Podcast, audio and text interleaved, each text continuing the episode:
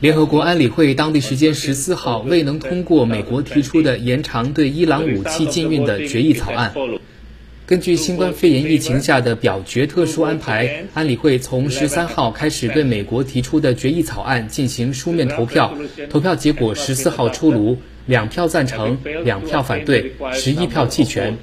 根据安理会议事规则，一项决议需得到至少九票赞成，且不能有任何一个常任理事国投反对票。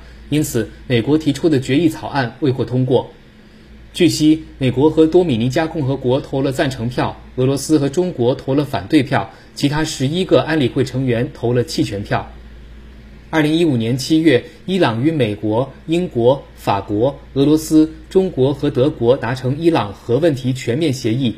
根据协议，伊朗承诺限制其核计划，国际社会解除对伊制裁。